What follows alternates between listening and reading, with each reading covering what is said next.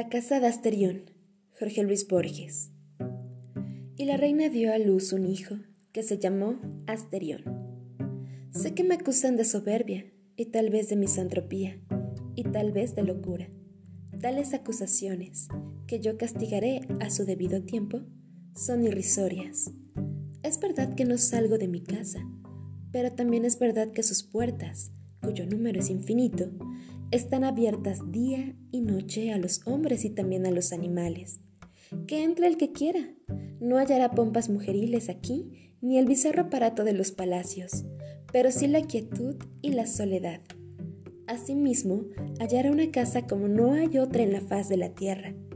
Mienten los que declaran que en Egipto hay una parecida.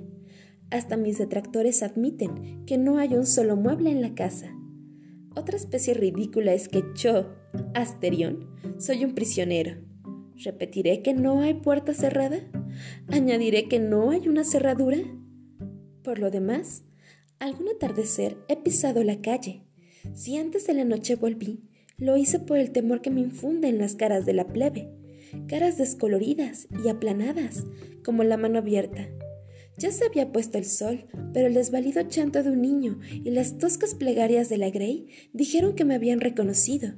La gente oraba, huía, se prosternaba, unos se encaramaban en el estilóbato del templo de las hachas, otros juntaban piedras.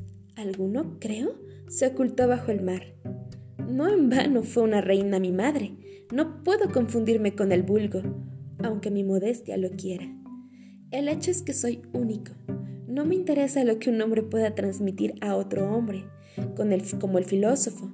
Pienso que nada es comunicable por el arte de la escritura.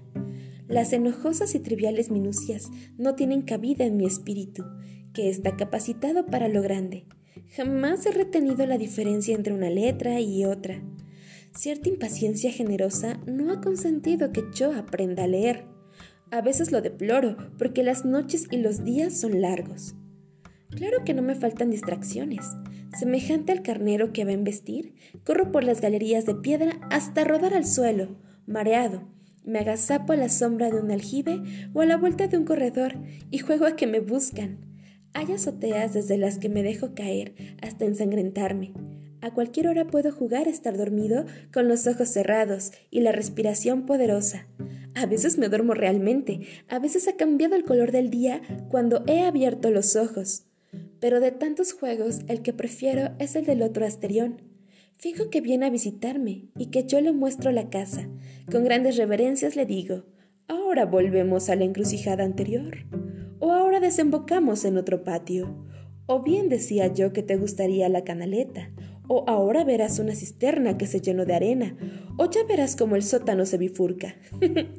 a veces me equivoco y nos reímos buenamente los dos. No solo he imaginado esos juegos, también he meditado sobre la casa. Todas las partes de la casa están muchas veces. Cualquier lugar es otro lugar. No hay un aljibe, un patio, un abrevadero, un pesebre. Son catorce, son infinitos. Los pesebres, abrevaderos, patios, aljibes. La casa es del tamaño del mundo, mejor dicho, es el mundo. Sin embargo, a fuerza de fatigar patios con aljibes y polvorientas galerías de piedra gris, he alcanzado la calle y he visto el templo de las hachas y el mar. Eso no lo entendí hasta que una visión de la noche me reveló que también son catorce, son infinitos, los mares y los templos. Todo está muchas veces, catorce veces, pero dos cosas hay en el mundo que parecen estar una sola vez.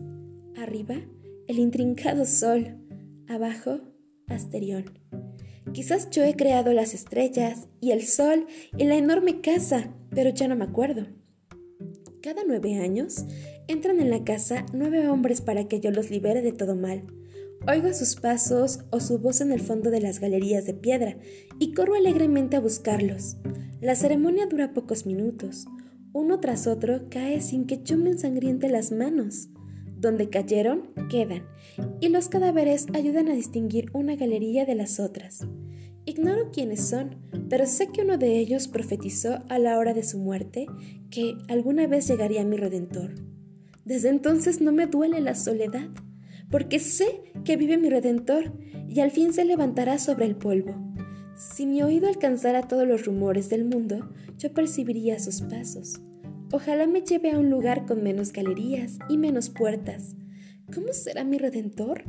Me pregunto, ¿será un toro o un hombre? ¿Será tal vez un toro con cara de hombre? ¿O será como yo? El sol de la mañana reverberó en la espada de bronce y ya no quedaba ni un vestigio de sangre. ¿Lo creerás, Ariadna? dijo Teseo. El Minotauro apenas se defendió.